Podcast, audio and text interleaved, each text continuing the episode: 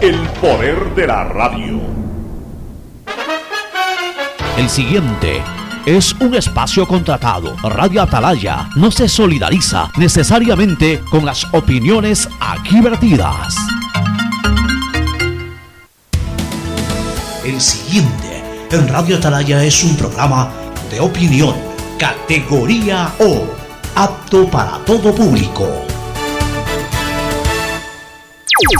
La hora del pocho, la hora del pocho se viene con todo en Radio Atalaya. La hora del pocho, la hora del pocho. Alfonso el Pocho Car y su equipo traen para ustedes la opinión política, la opinión deportiva, más premios, sorpresas, regalos para sus oyentes. La hora del pocho, aquí en Radio Atalaya, cada día más líderes. Buenos días, este programa es auspiciado por Aceites y Lubricantes Gulf, el aceite de mayor tecnología en el mercado. El BIES te presenta una nueva manera de buscar tu casa o departamento propio a través de Proyectate TV, un espacio donde se conocerán los mejores proyectos inmobiliarios del país, sábados y domingos a las 8 y 30 por TC Mi Canal. Con Claro puedes comprar gran variedad de celulares con garantía a precios más bajos. Llama sin costo al asterisco 611 opción 8 y compara nuestros precios por ti más conectados. Universidad Católica Santiago de Guayaquil y su plan de educación a distancia formando siempre líderes. Con la APP Onboard BDP del Banco del Pacífico puedes generar aperturas de cuenta o inversiones. Descárgala en App Store o Google Play. Elige la opción apertura de cuenta o inversiones y sigue los pasos. Banco del Pacífico innovando desde 1972. CNT te trae los mejores paquetes prepago de 1 a 6 dólares. Recibe Facebook, WhatsApp y muchos gigas adicionales para que no pares de navegar. CNT, conectémonos más.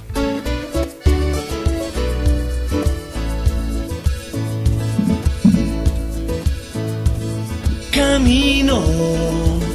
680 Sistema de emisoras Atalaya. En su año 76 Atalaya nunca falla. Y marca la raya del bienestar, del progreso y la libertad de Guayaquil, de Ecuador y del mundo. Por eso es una potencia en radio, cada día más líder.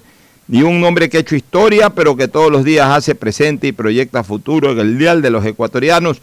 Este es su programa matinal La Hora del Pocho, el sistema de emisoras Atalaya, de este jueves 27 de agosto del 2020. Aquí estamos como todos los días para generar nuestras audiciones, acompañados de Fernando Edmundo Flores Marín Ferfloma, que ya en poco tiempo más estará en estudios, ya anunciado para la semana del 7 de septiembre, incorporarse, llueva, truene o relampaguee, ya va a estar presente, según lo dijo la la última vez, hace pocos días atrás. Y al que le voy a dar el paso, obviamente ayer Fernando estaba bastante mal genio cuando lo llamé en la tarde porque su equipo no estaba jugando bien y lo llamé justo en el momento en que le empataba la Liga de Puerto Viejo, luego suspiró, respiró, se tranquilizó con el gol de Ceballitos y más bien ese mal genio lo tuve que tomar yo eh, eh, tres horas después cuando mi equipo cayó ante Guayaquil City, que tiene un muy buen plantel, incluso en los pronósticos que hacemos en el segmento deportivo, yo ya anticipaba que Barcelona no ganaba. Lo que tampoco pensaba ni quería es que pierda. Lamentablemente perdió. Pero bueno, cosas del astillero. MLE jugando mal ganó. Barcelona no jugando bien perdió. Y el único que quedó totalmente contento ayer fue Guayaquil City, por supuesto, la liga, que amplía ventajas en el campeonato nacional, en la Liga Pro. Ya hablaremos de todo esto en el segmento deportivo, en el segmento político, los dos temas que mencionaba en el paso y que yo creo que vale la pena analizar. Este tema que nuevamente lo revela la posta, que se ha convertido en una especie de, el canal de comunicación que viene destapando eh, muchas ollas de grillo en eh, temas de corrupción y otras cosas más. Y también eh, no vamos a dejar de comentar la, la, situación del expresidente Abdalá Bucarán, Vamos a tener una entrevista también sobre un problema que tienen ciertas gasolineras del país. En fin, algunas cosas, pero antes el saludo de Fernando Edmundo Flores Marín Ferfloma al país. Fernando, buenos días. Eh, buenos días con todo, buenos días, eh, Pocho. Eh, sí, oye, en la parte de deporte ya la comentaremos en el segmento deportivo, pero hubo sorpresa que yo me la había olido. ¿me todo caso, este, en la parte política hay algunas cosas analizar. eh, eh, incluso la estaba revisando lo de la indagación previa, creo que es que le ha abierto la fiscalía a, Diana Tamaín y a, a señor Cabrera y a, Eliseo- y a la señora Cero. Entonces, todo eso para comentarlo. Así es. Oye, pero antes permíteme, hace eh, pocos días atrás saludé un aniversario más de, de tu matrimonio con el Cita. ¿Cuántos años llevan ustedes? Nosotros tenemos eh, 46. 46. Pero no, chica, estás en la mitad, ¿no? Ojalá Dios te dé a ti, y al Cita, Para- muchísimos años de vida. Pero ¿tú crees que puedas igualar eh, el récord Guinness de don Julio César Mora y eh, Gladamina Quinteros, que tiene, ayer han celebrado 86 años de matrimonio? ¿Tú sabes lo que son? O sea, tú No. llevas 46. 79 son. A ver, 86 años llevan de casados, dice aquí la, la información. 76. Sí. Ah, yo había leído que eran 79. No, no, no, no, no, 86. Ah, no. La mitad de 86 es 43. ¿Cuántos tienes tú? Yo tengo 46. O sea, has pasado apenas tres años Sí. el 50% de Ah. vida matrimonial que lleva esta pareja. O sea, a ver, eh, obviamente, y, y- y- sí, sí, sí. Tienen Que, que tienen más tiempo de casados que yo de vida. Pues, ¿no? claro, pues 86 años. Pero es que mira, además aquí hay algunos récord Guinness. No solamente, 110 lo- años, no solamente el tiempo de casado, sino que don Julio, don Julio César Mora tiene 110 años. ¿Sabes lo que son 110 años? Esposa este? tiene 104, si no me equivoco. Y la señora 104, o sea, ya la señora vivió mucho más que mi abuelita y yo recibí como una bendición los 101 años y medio de mi abuelita. Esta señora ya supera a mi abuelita, que en paz descanse, que murió hace unos tres años. Son la pareja longeva viva más grande. Claro, la supera con dos años y medio la señora. Y el señor 110 años. Yo, yo, no, yo no he conocido eh, nunca una persona de 110 años. Mi abuelo, Jorge, eh, papá de mi papá, falleció con 102 años. Obviamente caminaba, el hombre estaba lúcido, pero 102 años y Igual que también mi abuela. Mi abuela falleció, mi abuela ma- paterna falleció de 102 años. doña Clara Bruno de Piana, que también la conocí, murió hace un par de años de 103 años. Así es. Pero 110 años. Viven en Quito, en la calle Mosquera y Versalles. está lúcido el señor, ¿no? Aparentemente, de lo que se informa, de lo que se lee. Yo, yo sí creo que estos señores merecen eh, un reconocimiento hasta del Estado, o sea, algún- alguna cosa simpática, ¿no? Eh, ya sea del municipio de Quito, de la propia presidencia de la República. Este es un hecho, mira, que ha pasado a ser trascendente en este momento por los años de, de- de- de matrimonio, 86 años en primer lugar. Y en segundo lugar, este, las edades de ambos, ¿no? 110 años. O sea, este señor nació en 1910. Nació cuando todavía, eh, todavía estaba Alfaro. Nació en la época de Alfaro. Imagínate. O sea, na- nació en 1910. Y tiene O sea, eh, apenas cambiado el siglo XIX al siglo XX, ya estamos en el siglo XXI. O sea, vivió completamente, este señor vivió, desde 1910 a la fecha, vivió completamente el siglo XX y ha vivido ya un cuarto, prácticamente un cuarto o un quinto del siglo XXI. Oye, aparte de que son la pareja eh, con más años, o sea, sumando los dos, es la pareja longeva más grande, más, más de más edad del- 214 años. Porque había una pareja inglesa que, que creo que tenía, eh, sumando los dos, creo que tenían 212 o algo así. Tiene nueve tataranietos esta pareja. Nueve tataranietos. O sea, o sea, eh, hijos de sus bisnietos. O sea, quinta generación, pues la primera generación es hijos, la segunda nietos, la tercera bisnietos, cuarta generación. Y te aseguro que los tataranietos, estos nueve tataranietos, no deben de ser niños. No, ya deben de ser. Ya deben de ser eh, arriba de adolescentes, jóvenes, que en cualquier momento le dan un tatara, tataranieto a esta pareja. Tiene un nombre, ya no me acuerdo cómo se llama. Una cosa maravillosa, ¿no? Made in Ecuador. Qué barbaridad. la buena alimentación del pasado, mi querido Fernando. Antes cuando se comía yuca, cuando se comían vegetales, cuando se comía eh, frejol.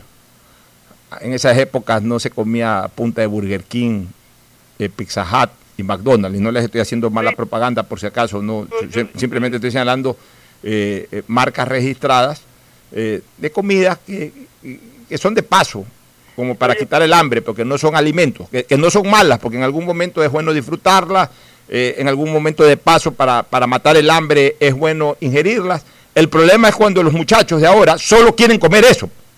O sea, no es que estoy haciéndole mala propaganda a estas tres marcas registradas, porque son deliciosas en su momento. El problema es que la generación actual solo quiere comer ese tipo de alimentos, incluso de otras marcas, no importa, pero solamente quieren comer hamburguesas, hot dog, pizzas eh, y, este tipo de alimentación, entre comillas, de alimentación. Entonces, eh, suprimen totalmente eh, esa alimentación tan importante y tan natural, llena de proteínas, de hierro y de tantas otras cosas más, que hacían que la estructura orgánica de las personas, eh, ya hoy viejas, de generaciones muy, pero muy pretéritas, realmente hayan soportado, ojo, esta gente que nació en 1910, que nació en 1915, nació en una época en donde de verdad había que que tener un buen organismo para, para sobrevivir. Porque no, la, la, medicina no estaba, no estaba con la tecnología de ahora, ni había la cantidad de medicinas para las infecciones y para las cosas. Entonces, que, hayan sobrevivido, imagínate la calidad de madera eh, en, en, estas personas. ¿no? Estaba leyendo un poco la historia de, de esta pareja que resalta el mérito que tienen. Estuvieron, según leía, se tuvieron que casar escondidos porque las familias no estaban de acuerdo con el matrimonio. Pero deben haberse casado también, eh, ¿qué a siendo adolescentes prácticamente.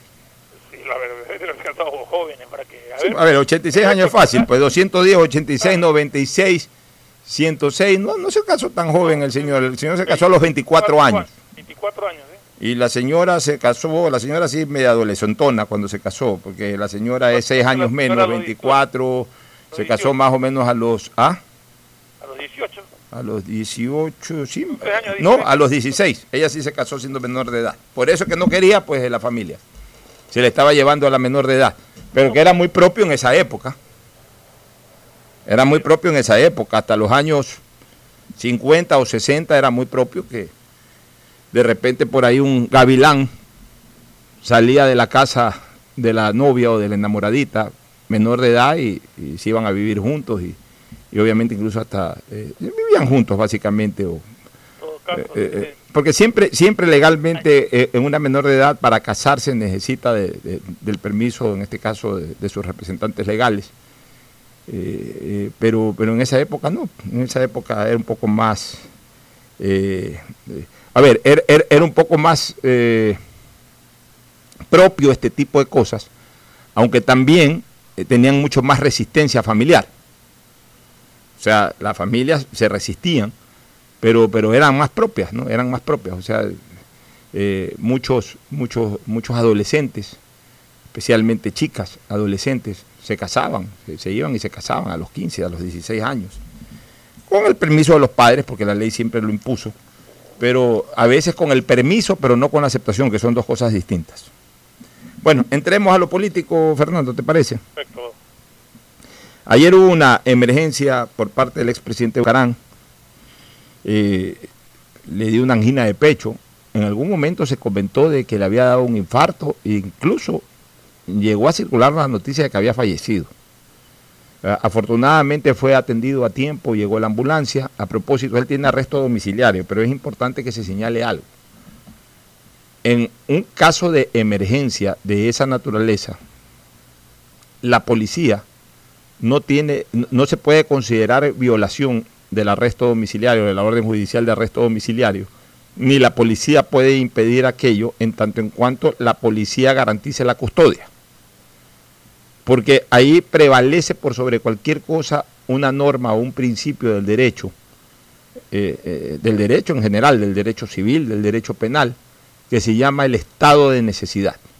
Es decir, ante una emergencia, ante el inminente riesgo de perder la vida de una persona, pues cualquier cosa pasa a segundo plano. Primero está salvar eh, la vida de un ser humano. Lo que sí la policía, obviamente, eh, en el momento en que se produjo, se produjo el hecho, le han de haber notificado al o a los policías que estuvieron haciendo la custodia de que el señor expresidente de la República se puso mal y obviamente pues la policía seguramente habrá pedido refuerzos para la custodia, para acompañar a la ambulancia y luego en el hospital para tomarse las áreas o los espacios en que se garantice esa custodia. pero en ningún momento, porque por ahí nunca falta alguien que diga, oye, pero ¿y cómo así si tenía arresto domiciliario, así se esté muriendo, si no hay una orden de un juez? No, no.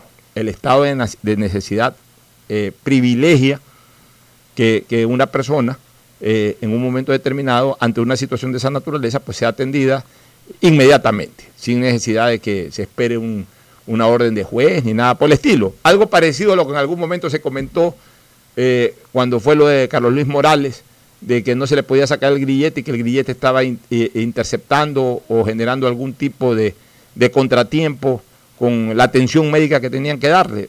Eh, el médico sin necesidad de, disposición judicial de ninguna naturaleza, si para salvarle la vida a una persona tiene que hacer sacar un grillete, saca el grillete. O sea, el estado de necesidad siempre prevalece. En ese sentido no hubo ningún tipo de irregularidad o de alteración, más allá de lo que la lógica lo dice, también el propio derecho lo establece. Eh, se hizo muy bien pues en llamar a la ambulancia y en darle la asistencia necesaria al expresidente Bucarán. Luego él llegó a la clínica Alcíbar, a donde se fue llevado, y el día de ayer afortunadamente pudieron estabilizarlo y, lo sacaron del riesgo, le hicieron alguna intervención quirúrgica, cateterismo, algún tipo de, de esta cosa propia de las crisis cardíacas, lograron estabilizarlo y aparentemente está ya fuera de peligro, pero con una prescripción médica que le ordena reposo absoluto y no alteración emocional de ninguna naturaleza durante por lo menos 30 días. Y eso hay que respetarlo y hay que cumplirlo, Fernando. Sí, el, el, reporte de la clínica dice que fue una angina de pecho, un dolor en el pecho y no fue, no fue, no fue ningún infarto ni nada. Y eh, tengo entendido que incluso ya al día la noche algo había tuiteado el expresidente Bujarán diciendo que había salido el quirófano y que estaba que resistirá y que, con mucho optimismo aparentemente. No sé si me he verificado 100% la, la veracidad del tweet pero eh, lo conocí por, por fuentes bien normalmente bien informadas. Ya, de ahí de ahí de ahí Fernando cabe pues que los abogados del expresidente Bucarán presenten al Tribunal Penal, porque este viernes es la audiencia eh, de juzgamiento por el tema de la tenencia de armas. Que sobre el tema yo me refiero de una manera absolutamente abierta. Yo no puedo incorporarme a hacer comentarios ya sobre las investigaciones que se le hacen al expresidente Bucarán de otros temas vinculados a hospitales y ese tipo de cosas, porque no conozco, no he, no he visto, no he revisado pruebas ni nada por el estilo. Pero en el tema de la posesión de armas, ahí sí no se necesita absolutamente nada para decir que es una locura haberle iniciado un proceso por tráfico internacional de armas y ese tipo de cosas. Y que además es absolutamente ilógico que a un ex jefe, eh, eh, ex comandante en jefe de las Fuerzas Armadas, se lo esté procesando judicialmente por haberle encontrado un arma en su casa. O sea, también hay que tener eh, ciertos reparos y, o sea, si es que al expresidente Bucarán se le encuentran motivos y pruebas para procesarlos por temas que han sido de eh, discusión pública eh, y obviamente condenables, eh, desarrollados o realizados por otras personas a las que incluso se les ha señalado cierta vinculación de amistad social, lo que sea, y a él lo llegan a imputar con pruebas que sean contundentes en el tema, pues por supuesto porque tendrá que responder ante la justicia. Y ese será un tema que tendrá que desarrollarse en su momento.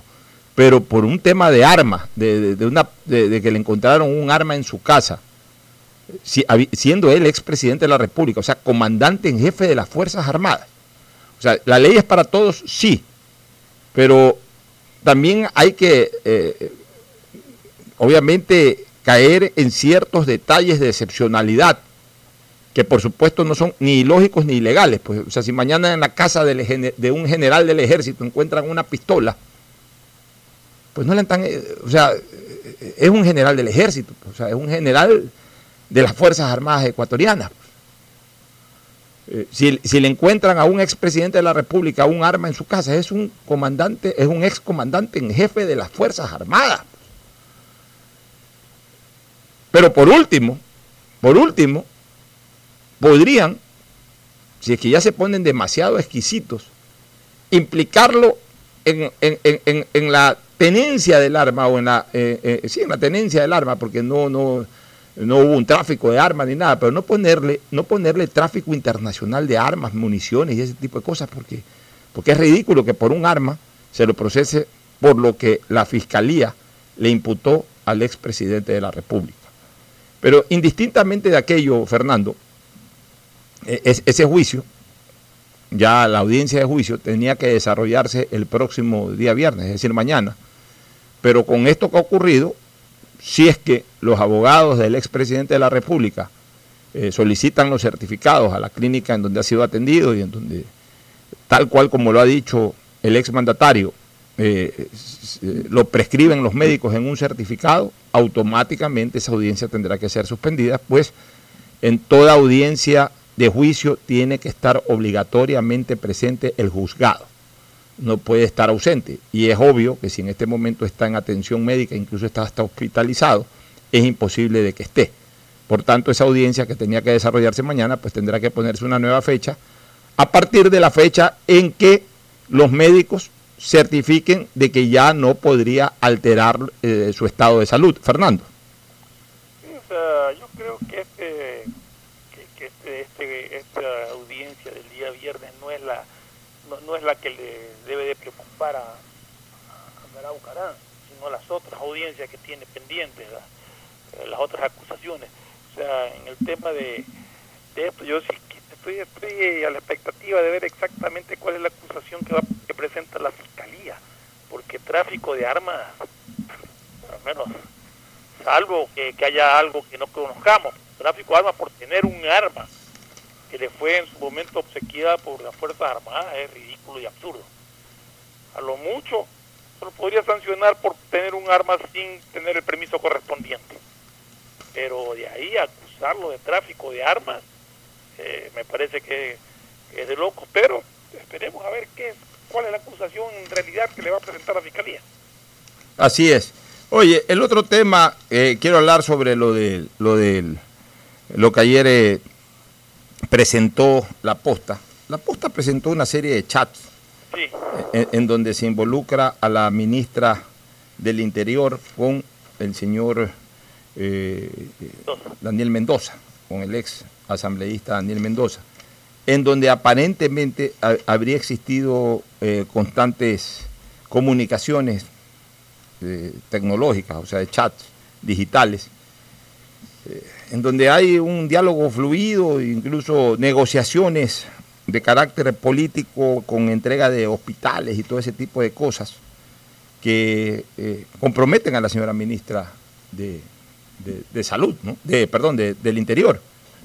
Ese es un tema, ese es un tema complicado, pero es un tema que se veía venir, incluso por simple lógica, y ahora comienzan ya a aparecer cierto tipo de pruebas como estas. Obviamente que tienen que ser valoradas, tienen que, tiene que desarrollarse peritaje sobre las mismas, y a partir de ahí ya la fiscalía podría tener eh, pruebas eh, que con la validez y la legalidad del caso sean presentadas dentro del proceso. O sea, todavía una cosa es lo que saca eh, un medio de comunicación, en este caso un portal muy difundido como es la posta, y otra cosa es que eso que ya está sacando sea prueba plena y prueba válida para un proceso.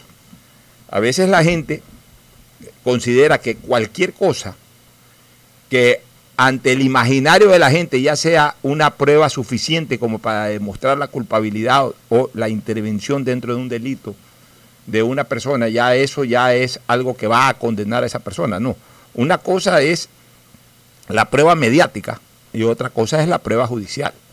La prueba judicial requiere de una serie de requisitos o protocolos para adquirir validez. La prueba mediática no, la prueba mediática te ponen cualquier cosa y ahí ya la gente comienza a interpretar, ve, ahí está, ahí está, ya está demostrado, está clarito, eh, no hay duda. Eso es la gente. El juez tiene que obviamente eh, observar que se hayan cumplido una serie de protocolos, justamente pues para que no se impugnen esas pruebas, no caigan en, eh, motivos de nulidad, en causas de nulidad, y obviamente no, no pierdan total peso dentro de un proceso. Entonces, en primer lugar, hay que dejar bien en claro que, que, lo que pueda publicar un periódico o pueda publicar un portal no es una prueba contundente desde el punto de vista judicial hasta que esa prueba entre como tiene que entrar y se haya obtenido de la manera como lo determinan los protocolos para la validez de una prueba de carácter Parte judicial. de que tiene la persona de la, a la que se le acusa tiene su legítimo derecho a defenderse y a decir su verdad. Y ahí los jueces evaluarán entre las pruebas presentadas y los descargos que haga la persona acusada cuál es real, la realidad, ¿no? Así es, e- eso tiene que, que darse de esa manera. Pero también esto es político y siempre hubo una pregunta que flotó. Se comenzaron a descubrir actos de corrupción en los distintos hospitales y se le comenzó a meter la culpa a todo el mundo. Y de alguna u otra manera todo el mundo comenzó a quedar en evidencia de esa responsabilidad. Cuando hablo de todo el mundo estoy hablando de las personas que comenzaron a ser involucradas, que los Salcedo, que la gente que estaba alrededor de los Salcedo eh, y tanta otra gente más. El, el- el instructor de gimnasio, eh, todo el mundo. Director del hospital. El director del hospital, el piloto de la avioneta, el piloto que no se murió y el piloto que se murió, o sea, eh, el que prestó la avioneta o el que alquiló la avioneta, a todo el mundo involucrado. Pero la pregunta del millón era, ah, ok, que el instructor de gimnasia está bien, que el piloto que se estaba llevando a los prófugos está bien, que el prófugo que perdió la memoria está bien, que, que los políticos alrededor del prófugo, que ya después dejó de ser prófugo, está bien, que lo de aquí y lo de allá, todo maravilloso. O sea, desde la uña del pie iba subiendo la cosa por la rodilla, por la ingle, por el abdomen, por el tórax, hasta el cuello. Pero la gente preguntaba, ¿y la cabeza? Ok, ya hemos llegado hasta el cuello, está clarito las axilas, está clarito el pubis, está clarito el ombligo, está clarito el tórax, está clarito el abdomen, está clarita la rodilla, la está clarito ahora. el tobillo y está clarita la uña del pie. Ok, ¿y la cabeza? ¿O no se preguntaba eso, Fernando? Claro, quería mover la cara. ¿Dónde está la cara de que eh, de esto? ¿Quién Ya, lo organizó? o sea, porque, porque comenzó a descubrirse todo, pero no se llegó a la cabeza, no se llegó a la cabeza, no se llegó a la cabeza. Pero era lógico pensar que si todo un cuerpo estaba comprometido, todo un organismo estaba comprometido, es imposible que no esté comprometida la cabeza. Sí, pues, o sea, es imposible. O sea, si el problema ya eh, sube de la, de la uña del pie al cuello, ¿Por qué se tiene que detener? ¿Y por qué, si el problema es ascendente de- o descendente, no importa? Tuvo un punto de origen que es en lo más alto hasta lo más bajo, o un punto de desenlace que es lo más bajo, y si comienzas a recorrer desde el punto de desenlace que es lo más bajo, tienes que llegar a lo más alto, y lo más alto no necesariamente en este, en este tema, bajo una simple visión lógica, no era el cuello, había una cabeza, y esa cabeza se ha demorado en surgir a la luz. Poco leía una declaración, una respuesta que le dio la ministra Paula Romo a unas preguntas, un cuestionario que le había enviado a la Junta, en la que más o menos decía que, que la responsabilidad de los hospitales es de del Ministerio de Salud y que la que tiene que responder son los- es el ministro que dio esos nombramientos a esos directores. Bueno, entonces, que, entonces que- que indaguen a los ministros. Exacto, que indague para ver qué dicen ellos. O sea, el problema es que todo eso es parte de la cabeza. O sea, la propia ministra ya, me- ya involucró la cabeza. Exacto. O sea, fíjate tú una cosa, fíjate dos detalles en la respuesta de la ministra. Primero, descalificando lo dicho por Mendoza. Mira, no siempre hay que darle 100% de credibilidad a una persona que esté involucrada en un acto delincuencial. Porque si es un delincuente, obviamente puede incluso tergiversar el criterio en torno a lo que le conviene. Para eso simplemente se lo toma como testimonio, que no tiene necesariamente que ser vinculante, pero sí un- un- un- un- un- una causal de investigación. O sea, si un delincuente te dice a ti, eh, le dice a la justicia, le dice al fiscal, fulano de tal me mandó a matar, fulano de tal me dio esto para llevarnos juntos esto de acá, fulano de tal fue el que propició todo. Allá, muy bien, uno anota, la justicia lo que tiene es que anotar, fulano de tal. Y punto, no es que ya porque el delincuente dice fulano de tal, ya fulano de tal es culpable. En eso sí estoy de acuerdo con la ministra. Pero bueno, ahí comienza la investigación. A ver, si ya la están eh, involucrando a esta persona, vamos a investigar a esta persona. Puede ser que el delincuente tenga la razón o puede ser que el delincuente no tenga la razón. Pero lo mismo es para todo, pues Fernando. Así es. O sea, cuando también Santos de Odebrecht dijo cosas, aquí hubo mucha gente que dijo, basta que lo diga el delincuente Santos, y entonces es verdad, claro, el asunto apuntaba a la gente de Correa. Después cuando el famoso cuaderno de Pamela Martínez, ah, no, pues está ahí, ya, esa es una delación, ya, ya es la delación, entonces se justifica plenamente eh, lo que se está haciendo. Ah, y entonces ahora qué, hay que mirarlo de otra manera, eh, porque lo dice un procesado, que en este caso es Daniel Mendoza, no, o sea, el mismo peso que tuvo para la investigación, lo que dijo Santos en Odebrecht, lo que mostró en su cuaderno Pamela Martínez en eh, Arroz Verde, después llamado sobornos, bueno, el mismo peso para la investigación debe de tener esto que se está denunciando ahora por parte de, Mendoza.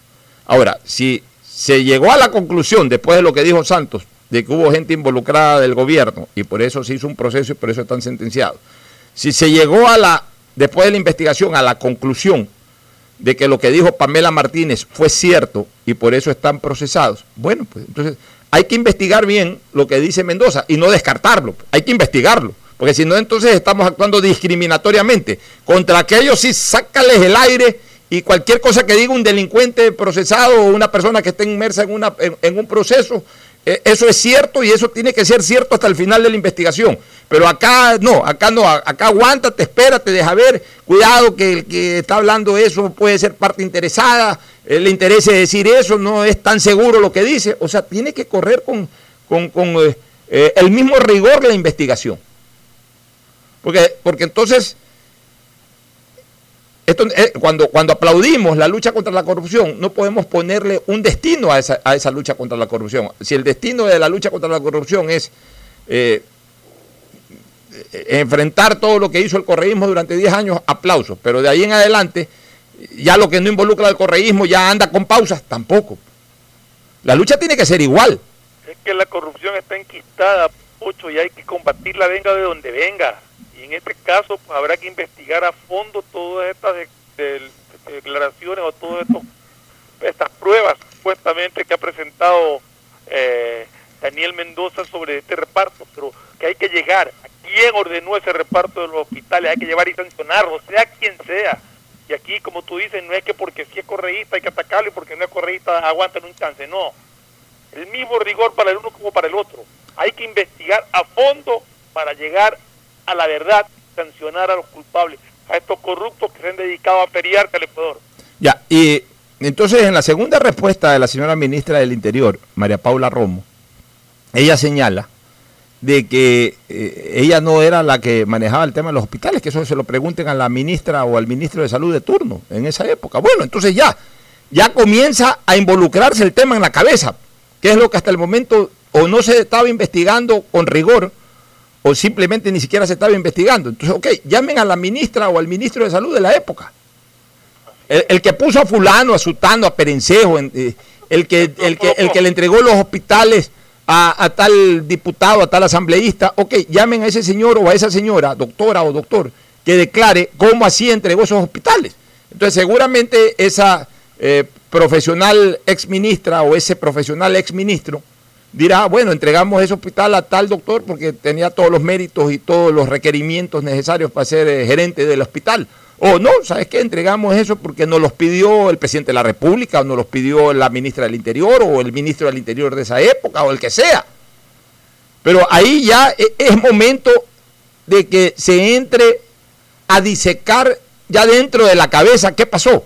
Porque ya en este momento eh, los salcedos y los no salcedos y los recontrasalcedos y todos los salcedos habidos y por haber ya, ya en este momento ya no son el centro de la investigación, ya ellos han sido investigados de alguna u otra manera, ya tienen la eh, documentación, eh, los elementos probatorios para, para eh, procesarlos en su momento dentro de la audiencia del juicio, etcétera. Ya en este momento ya no es cuestión de meter el bisturí en las axilas, en los abdómenes, en los abdómenes o en las piernas del organismo. Ya en este momento tiene que entrar el neurocirujano a meter bisturí en la cabeza, en la cabeza de todo esto.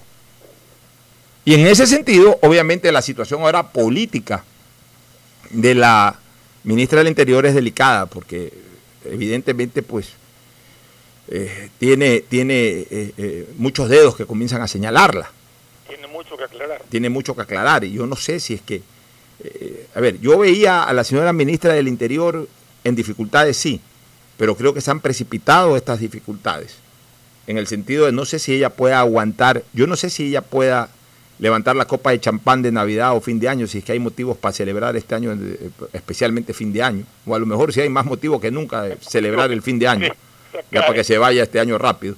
Yo no sé si ella va a hacer el brindis de fin de año como ministra del Interior, no sé si aguante, Eh, eh, ni siquiera te digo hasta diciembre, yo no sé si aguanta un mes más o, o 15 días más en, su puesto de ministra del Interior, porque se le está viniendo una presión muy fuerte que en la medida en que ella es la cara visible del gobierno, todo esto sigue disminuyendo el nivel de aceptación de gestión del gobierno nacional, que está hasta hace poco un 8%, pues estas cosas se siguen destapando y la persona sigue en el mismo cargo, evidentemente pues eh, todo eso va a abundar en contra del propio gobierno, de la imagen del de lo poco de imagen que le queda al gobierno. Yo creo que lo que toca ahorita es ir a investigar a los ministros que dieron los nombramientos a estos directores eh, involucrados en, el, en esta corrupción.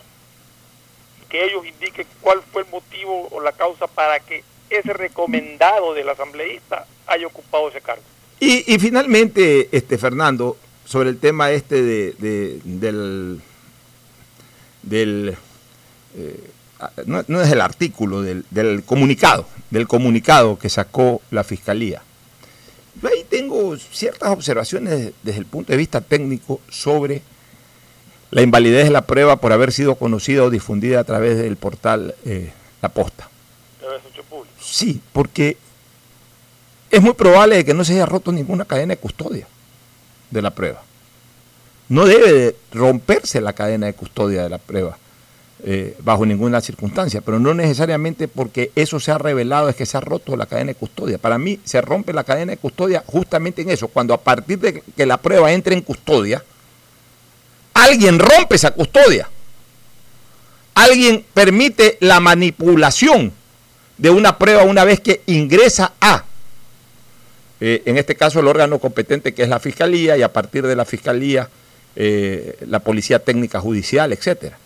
Sea, esa es la cadena de custodia. Ok, me llegó la prueba. O sea, alguien eh, es asesinado en la esquina de un barrio y el asesino deja botada la pistola.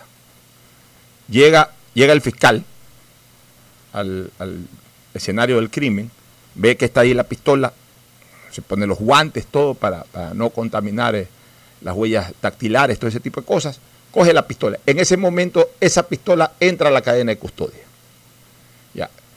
Entró de manos del fiscal. El fiscal después manda hacer la investigación correspondiente al- a la Policía Técnica Judicial, al Departamento de Criminalística. Sigue en, en cadena de custodia. Al final vuelve a la Fiscalía y ahí se desarrolla toda una cadena de custodia. O sea, varias personas competentes para analizar la prueba y para tener, te- eh, eh, eh, contener la prueba, custodian de que se desarrollen todos los actos o todas las diligencias justamente para fortalecer esa prueba, para fortalecer los indicios de esa prueba, pero sin que salga del control de ellos. A eso se le llama cadena de custodia. Si es que en el departamento de la Policía Judicial hay una manipulación errónea, equivocada, eh, eh, obviamente eh, eh, esa pistola en vez de estar eh, siendo analizada por quien debe ser analizada, pasa por otro lado, pasa por otras manos, etcétera, y se comprueba eso, ahí se, ahí se determina que, se, que hubo una ruptura de esa cadena de custodia. Y ahí puede perder validez, de hecho pierde validez eh, la prueba. Pero ese no es el caso acá, porque se entregó esa prueba y entró a la cadena de custodia. Pero como es un tema tecnológico, es muy probable de que se hayan hecho capturas antes de que esa prueba pase a, a- a la custodia, en este caso, pues de, lo- de- de los organismos competentes para custodiarla. Y lo que se ha difundido son esos capturas que se hicieron antes. Entonces no tiene nada que ver con la validez de la prueba, porque no se ha roto la cadena de custodia. No sé si, si está clara la explicación, eh, este, Fernando. Sí, es que es muy difícil establecer una cadena de, custodia cuando se trata de estas informaciones que son electrónicas y todo. Eh, eh, es distinto al caso que tú planteas en cuanto a, a un arma que puede ser manipulada y- y ahí sí se está rompiendo una cadena de custodia porque tiene que tener acceso directo a, una cosa física que está ahí, a la vista. En cambio acá son documentos electrónicos que están circulando que, hay tanta gente que hackea y que hace cosas maravillas y media que uno no sabe exactamente cómo, cómo obtuvieron información. No digo que ellos han hackeado, pero alguien les facilitó esa información a ellos, sin necesidad de haber entrado a, romper la cadena de custodia de, esta información. son casos distintos y es muy difícil establecer realmente, eh, además hay peritos que te pueden decir si eso está manipulado o no. Así es. Hay gente experta en, en computación, en, en toda esta en electrónica, que pueden entrar y perfectamente decir, no, esto está manipulado, esto está montado, esto está pegado, lo que sea. En efecto, mi querido Fernando. Bueno, nos vamos a la pausa, retornamos con eh, una entrevista a Jimmy Araujo, presidente de eh, o persona vinculada al sector agrícola empresarial y que eh, quiere presentar una denuncia. Así que en pocos minutos más retornamos con esa entrevista. El siguiente es un espacio publicitario apto para todo público. El BIES presenta una nueva manera de buscar tu casa o departamento propio cómodamente donde estés. Proyectate TV, un espacio donde se conocerán los mejores proyectos inmobiliarios del país, con información detallada para tomar la decisión de tener tu casa propia. Precalifica para el préstamo hipotecario a través de la web de Proyectate y otras facilidades que tienes como afiliado en el BIES. Proyectate a cumplir tu sueño de tener casa propia con el BIES. Proyectate TV, sábados y domingos a las 8 y 30 de la mañana por TC Mi Canal. ¿Qué más, mis brosters? Somos Giga y Minuto. Habla bien, eso manes CNT saben. Pero de Leif. Y con sus paquetes prepago de 1 a 6 dólares, recibes 2 gigas en redes sociales. Y muchos megas adicionales para navegar. Sí cachaste, ¿no? Pero more than you. CNT, conectémonos más. Más información en www.cnt.com.es. Detrás de cada profesional hay una gran historia. Aprende, experimenta y crea la tuya. Estudia a distancia en la Universidad Católica Santiago de Guayaquil. Contamos con las carreras de marketing, administración de empresa, emprendimiento e innovación social, turismo, contabilidad y auditoría, trabajo social y derecho. Sistema de educación a distancia de la Universidad Católica Santiago de Guayaquil, formando líderes siempre. Algo cambió y se siente. De a poco nos vamos reactivando, a pasos cortos pero seguros sintiendo que podemos volver a una nueva realidad para recibirte con la misma calidez de siempre. El Aeropuerto Internacional José Joaquín de Olmedo abre nuevamente las puertas de Guayaquil, reiniciando las operaciones de los vuelos comerciales con 30% de sus frecuencias habituales y cumpliendo un estricto protocolo de bioseguridad aprobado por el COE Nacional, Autoridad Aeroportuaria, en coordinación con la Alcaldía. Te recuerdan que a Guayaquil la levantamos juntos. En Claro, sabemos que necesitas un celular nuevo para estudiar estudiar, trabajar y compartir. Por ti bajamos nuestros precios para que te sea más fácil comprarlo. Págalo ahora y llévate un nuevo Samsung Note 10 Lite, un Samsung S10 o un Samsung A70 y te apoyamos con el envío a domicilio gratis. Conectados, avanzamos.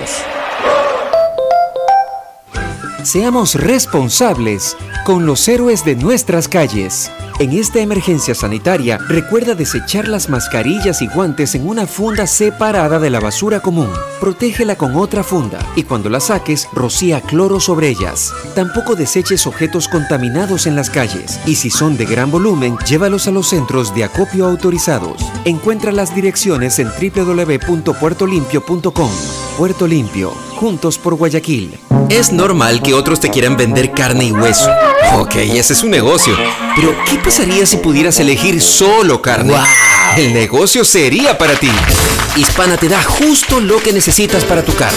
Puedes elegir cobertura en daños solo para ti, para ellos o full cobertura para todos.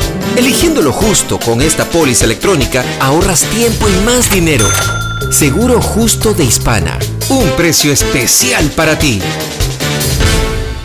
Si quieres estudiar, tener flexibilidad horaria y escoger tu futuro, en la Universidad Católica Santiago de Guayaquil trabajamos por el progreso en educación, ofreciendo cada día la mejor calidad Estamos a un clic de distancia. Contamos con las carreras de marketing, administración de empresa, emprendimiento e innovación social, turismo, contabilidad y auditoría, trabajo social y derecho. Sistema de Educación a Distancia de la Universidad Católica Santiago de Guayaquil, formando líderes siempre.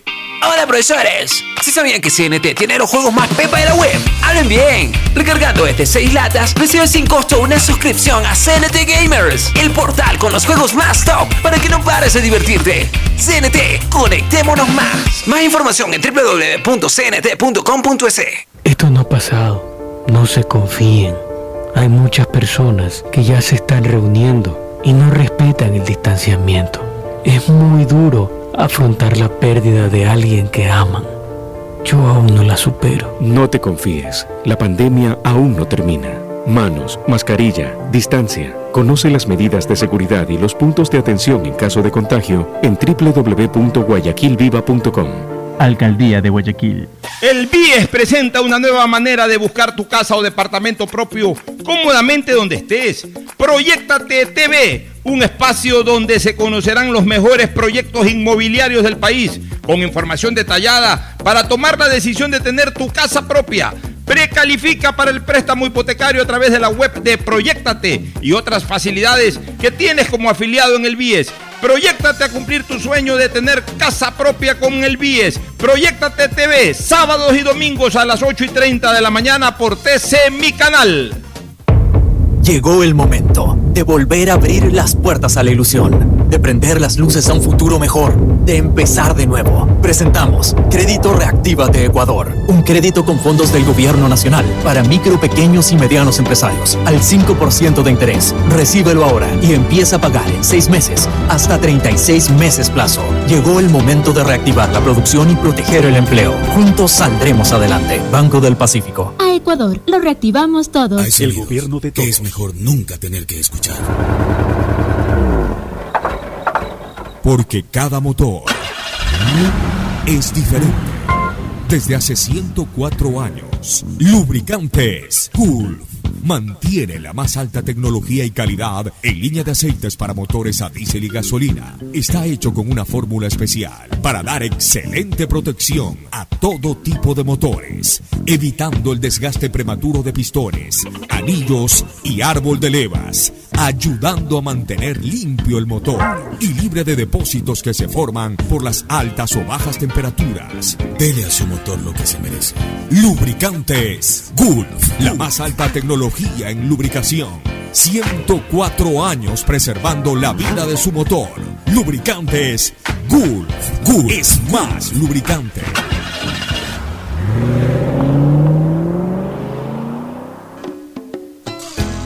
Fin espacio publicitario. Usted está escuchando un programa de opinión, categoría O, apto para todo público. Muy bien, retornamos. Estamos en la línea ya con Jimmy Araujo, ex alcalde del cantón La Troncal, de la provincia del Cañar, pero que está de vocero en este momento porque quería hacer eh, eh, algún tipo de denuncia sobre la comercialización de, combustible. Eh, Jimmy, buenos días. Nos gustaría conocer cuál es el problema que está pasando en el sector. Muchas, muchas gracias, muy amable, señor abogado Alfonso Mira, desde hace aproximadamente 10 años, en la década anterior, en la década anteriores, pusieron para el sector agrícola algo que le denominan cuantía doméstica. Cuantía doméstica la denominan. Ese es un control que ejercen ellos sobre el combustible, sobre la venta ¿Quién, ¿Quién es ellos, este Jimmy Arajo? ¿Quién es ellos? No, el, el gobierno, el gobierno a través de la Dirección Nacional de Hidrocarburos.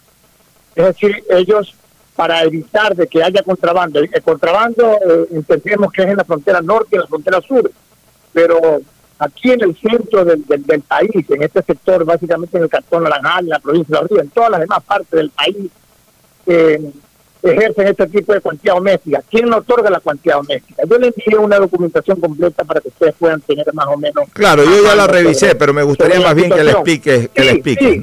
Eh, Alfonso, sí, la situación es la siguiente, que esto crea un caos en el sector agrícola. Eh, la cuantía doméstica la determinan ellas, la burocracia dorada allá en Quito. Entonces usted lleva su documentación, vamos a poner un ejemplo. Usted tiene 50 hectáreas de banano. Usted tiene una máquina de, de cinco cilindros que para poder regar su bananera, que se sobreentiende, usted sí conoce el tema de banano, se riega todos los días, del lunes al sábado, todos los días, ellos allá determinan y dicen, no, este señor lo que requiere son 200 galones. Y con 200 galones de combustible usted lo que puede regar es lunes, martes y viernes. Jueves, viernes y sábado ya no puede regar, porque no le da más la cuantía doméstica, que la determinan ellos. Eso hemos venido nosotros solicitando a la dictadura anterior durante 10 años y luego en lo posterior a este gobierno que por favor revisen esa situación. No se puede, no se puede dar este tipo de cuantía doméstica porque esto lo único que hace es atrasar el desarrollo agrícola del país. ¿Y qué es lo que pasa? Nos persiguen como delincuentes. Eh, la Dirección Nacional de Hidrocarburos, todos los días aquí hay personas quejándose que están detenidos con sus vehículos, los mandan a la penitenciaría. Realmente es un caos, no debe existir. Jimmy, una pregunta. eh, eh, ¿Cómo se llama esta cuestión? Este, Esto se llama cuantía doméstica. cuantía y doméstica. cuantía Ya, doméstica, ya aquí, a- ante, quiénes, ¿Ante quiénes ustedes deberían elevar el reclamo de esta cuantía doméstica que está mal aplicada? ¿Ante qué organismo? Nosotros ya, algún- nosotros ya alguna ocasión ya le hicimos un reclamo a la Dirección Nacional de Hidrocarburos y por ende también a la Presidencia de la República para que... Para Ya, que ¿Qué, contestó, ¿Qué contestó la Dirección Nacional de Hidrocarburos? y no han hecho caso omiso. Nunca ellos han dicho que no, que es una forma de ejercer un control sobre el contrabando, pero señor, el contrabando, que lo vayan a hacer en la, en la frontera norte del sur, por donde pasa todo el contrabando. Ya, Que a ver, te- todos los conocemos. Ya, otra pregunta. Ya, sobre este tema debería de involucrarse también el Ministerio de Agricultura. ¿Han conversado ustedes con la gente del Ministerio de Agricultura? Porque si tú me dices que se afectan plantaciones de banano o de o de otros eh, productos de la tierra que necesitan de riego constante, obviamente pues No, también el Ministerio de Agricultura debería formar parte. Por supuesto, en una ocasión le comenté yo al, al ministro y el ministro dijo que él no había tenido conocimiento y ahí quedó el caso. Él dije que por favor que intervengan porque no hay forma de trabajar. Todos los días hay las quejas al respecto de que cogen, hay personas que las han tenido cuatro o cinco meses en la penitenciaría por llevar eh, eh, cuatro o cinco tanques de combustible y que no estaban este, plenamente registrados dentro del dentro de la cuantía doméstica. Porque ya le digo, la cuantía doméstica cuando la determinan ellos, eso no alcanza para regar la propiedad, por ejemplo, en este caso, 150 hectáreas, ya digo, riegan uno o dos días y el saldo ya no lo pueden hacer, tienen que llevarlo como contrabando aquí en, en- en su propio predio. Mire, yo, mira, yo voy a averiguar un poco más de esto de la cuantía doméstica. Yo todavía no me puedo pronunciar porque quiero escuchar versiones, por ejemplo, del Ministerio de Agricultura y de la propia Dirección Nacional de Hidrocarburos. Este, la Dirección Nacional de Hidrocarburos está directamente correlacionada con Petroecuador, ¿no? Correcto, y ellos son los que ejercen la labor. Hay una policía de la Dirección Nacional de Hidrocarburos que son los que se encargan de andar pidiendo a todos los vehículos que van con los tanques eh, llevando combustible para sus respectivas fincas la cuantía doméstica. ¿En, Entonces, en pero qué, en áreas, en, qué están, ¿En qué áreas están desarrollando esto de la cuantía doméstica, esta, esta vigilancia de la cuantía doméstica? En, en todo el sector agrícola. Pero ya, pero el, el sector agrícola es demasiado amplio. ¿En qué áreas en particular eh, eh, se está haciendo un control riguroso del tema? En, en, en todas las en todas las que utilizan dice sea esto en, en camarón sea esto en banano sea esto en, en, en papa en, todo lo que es el, el Ya, pero debe de haber, pero debe de haber eh, alguna regulación técnica que avale que por cada cantidad de eh, hectárea o por cada hectariaje eh, multiplicado por la cantidad de hectáreas que haya en una plantación se puede hacer una cuantía doméstica determinada, igualmente en cuanto tiene que ver a hectáreas de camarón, o sea, por cada cantidad de hectáreas también un, un valor determinado de cuantía doméstica. O sea, yo, yo supongo que debe haber un cálculo técnico eh, eh, que le permita a cada camaronero o a cada bananero o a cada agricultor que necesite de hidrocarburos, que necesite de, de combustible para poder desarrollar su trabajo, hacerlo sin ningún tipo de dificultad. pero escúcheme mi estimado Alfonso usted conoce cómo es este país. Esta cuantía doméstica le digo este no debería existir. ¿por qué? porque en primer lugar la cuantía doméstica usted tiene que eh, eh, le dan la cuantía doméstica para una semana. A la siguiente semana esa misma cuantía ya no sirve tiene que sacar otra.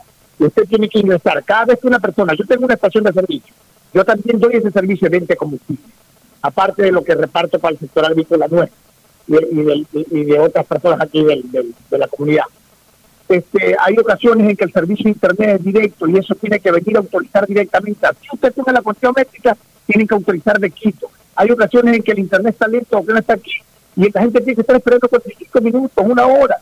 Ya, pero ¿y esta, Nosotros, por cuanti- ejemplo, no esta- trabajamos ya, ¿quién, quién, quién es el que tiene que hacer el trámite de esta cuantía doméstica semanalmente? la- las propias empresas, las propias empresas encargadas de, de, de- de- de su sector agrícola. O sea, por ejemplo, un, productor, un, productor de banano, un hacendado, Claro, tiene que hacer él directamente. tiene que sacar, pero aquí nosotros le damos ese servicio de forma gratuita porque a veces ellos no saben o no tienen a mano. ¿En dónde se lo dan? ¿En, la en las gasolineras? Claro, en la estación de servicio nosotros les ayudamos a sacar, le damos como un servicio extra que no corresponde, pero pero lo hacemos por ayudarlo, me explico. Pero ahora la situación es que, mi estimado eh, eh, abogado Alfonso, el, el asunto es que ellos allá técnicamente no, no no saben, por ejemplo, ya le digo cuáles son la cantidad de horas que usted requiere bombeo. Allá yo les iba a explicar, he ido aquí un sinnúmero de ocasiones, más de 15 o 20 veces para decirle, señor, por favor, esta área de banano se riega, se riega en el día, se riegan cada módulo tanto, cada sector tanto, a este sector usted tendría que darle 500. No, usted va a hacer contrabando. Por favor, ¿cómo vamos a hacer contrabando aquí en pleno centro para lo más de 200, 300 galones? Bueno. Yo le comento que aquí han metido a personas y las han tenido en la penitenciaría, en la penitenciaría por tener 200, 300 galones transportándolos para producir la sector agrícola. Bueno, por eso yo voy a averiguar bien, yo voy a averiguar bien porque de todas maneras también es real de que hay eh, mucho contrabando con el tema de combustible. Puede ser, puede ser de que eh, haya gente que verdadera- verdaderamente les- lo esté usando bien para la producción nacional, pero hay otra gente que con el cuento de la producción nacional también puede estar derivándolo para prácticas no lícitas. Entonces voy a averiguar bien el tema porque me parece muy interesante. No sé si Fernando quiere hacer alguna pregunta al respecto. Fernando. No, básicamente a mí la duda que me queda es conocer exactamente cómo es que calculan la cuantía doméstica, porque es fácil determinar cuántas horas de riego necesitan, qué capacidad tienen eh, para bombear y todo, y establecer la cuantía. Eh, eh, comparto de que, que sacar eh, semanalmente la cuantía es complicado, yo sí creo que eso debería quizás para O sea, da- darles una licencia por un valor determinado hasta que justifique que ha crecido más en cuanto al hectareaje de sembrío, ese tipo de cosas, ¿no? Para no estar eh, con un trámite, o renovarlo cada año, pues no cada semana. Evidentemente que, es- que es una locura y ya es un exceso de tramitología entre las tantas cosas que tienen detenido a este país en cuanto a producción. Pero es un buen tema. Eh, ¿Puntualizas tu inquietud o solamente querías hacer el comentario, Fernando? No, justamente es, eh, básicamente la inquietud que queda es cómo es que se ¿Por qué las personas, los agricultores, tienen un cálculo y por qué esta dirección de hidrocarburos tiene otro cálculo? ¿En, qué, en dónde está la diferencia? Eso es, creo que se analiza, se conversa y se resuelve. Entonces creo que, que ahí hay alguien que no está poniendo su parte en este, en este tema para, para sol- resolverlo definitivamente. ¿no? A ver, escuchamos este, en tu respuesta ya final a esta entrevista, Jim. Sí, muy amable, muchas gracias. Precisamente eso es lo que nosotros hemos apuntado y de manera permanente hemos insistido en que los cálculos que los hacen allá sí la forma como deberían calcular, aunque nosotros estamos en total desacuerdo de que existe esta cuantía doméstica. Por eso cuando se liberaron los precios del combustible, aquí el sector agrícola, aunque se veía afectado, nosotros dijimos, bueno, que sea el precio internacional, porque aquí no vamos a tener ningún inconveniente. Aquí el que va a ganar es el país, porque usted sabe que el, sector del, el sector del combustible se beneficia a los que más tienen, no realmente a los que a los, a los que menos tienen. Entonces nosotros contentos igual. Aquí inclusive cuando hubo este aumento, aquí algunas estaciones de servicio perdimos a- algunos miles de dólares, porque imagínense, que compramos el combustible a 2.30 y al siguiente día nos ordenaron que paguen a, a- que, se lo venda a dólar 30. Nunca nos devolvieron. Hasta el día de hoy estamos algunas estaciones de servicio pidiendo que se nos devuelva ese dinero que, que de la noche, que, que un día perdimos, por ejemplo, en mi caso alrededor de 20 mil dólares en la estación de servicio, porque nos ordenaron, compramos a 2.30, recuerdan, cuando hice el cambio, al siguiente día dijeron que había que vender a 1.30. Y Entonces, pero la gente aquí ya, ok, que, hay que pagar el 2.30, pero por favor ya no tenemos este problema, este martirio. Por ejemplo, el domingo no se puede vender, porque no habíamos empleados en 27 que la cuantía doméstica. Entonces, agradecerles, ojalá pues que Dios mediante que ustedes, esta importante radio, a través de su programa, eh, haga las, investigaciones del caso y nos pueda ayudar y darle una luz al sector agrícola que tanto lo necesita. Muy amable, mi querido Alfonso. Gracias. Ya, muchas gracias a Jimmy Araujo, exalcalde de La Troncal, que ha, tra- ha tratado sobre un tema bastante sensible y que la verdad yo no había escuchado y, y voy a prestarle atención, voy a averiguar con las, sí, sí, con las autoridades competentes. a Porque, esta gente si es que realmente a hay ver, tanto problema, ¿no? eh, ese tema o afecta a la producción indiscutiblemente, pero también sin, sin perder la perspectiva de que puede haber mucha gente que con eh, la cortina de la producción también esté derivando la comercialización equivocada o ilegal del combustible. Entonces, por eso, eh, yo creo que una cosa que sí es ilógica es que constantemente se estén renovando, eh, haciendo trámites semanales. Otra cosa también el cálculo correcto, o sea, si una persona tiene un hacendado, una empresa o una persona natural tiene una hacienda con X cantidad de hectáreas que necesita X cantidad de combustible, eh, el- la resolución sobre el tema debe ser técnico, no a, a- un cálculo estimativo generalmente estrecho, que hace pues de que esa persona pueda tener dificultades en la producción. Pero asimismo también donde se descubra de que esa persona con eh, de alguna u otra forma el aval eh, el aval para poder usar ese combustible en temas de producción lo está lo está utilizando de manera ilegal en comercialización pues esa persona también tendrá que ser eh, sancionada con un rigor de la ley que tiene que ser eh, lo suficientemente enérgico o sea aquí vamos a apoyar todo este tipo de cosas que aúnen esfuerzos para mejorar la producción nacional, pero tampoco que sirvan de cortina para caer en la ilegalidad. Oye, finalmente, Fernando, eh, ya no se renovaría un nuevo periodo de excepción, con lo cual, obviamente, la ciudadanía, ciudadanía recuperaría eh, varios derechos constitucionales que, que- quedaron absolutamente limitados con, con la medida eh, propia de un estado de excepción. Pero obviamente también entra- eh, se entra en una contraposición con la necesidad sanitaria, ¿no? Entonces, Pero, pero hay, hay- básicamente yo diría que son dos los derechos que, que la ciudadanía recupera en, eh, con esto. Uno, la libre circulación de vehículos. el libre tránsito a nivel nacional. Exacto, ya no habría restricciones ni nada. El otro, se suspendería el toque de queda. Se suspendería el toque de queda, entonces ya las personas pueden estar eh, hasta la hora que le dé la gana en la calle.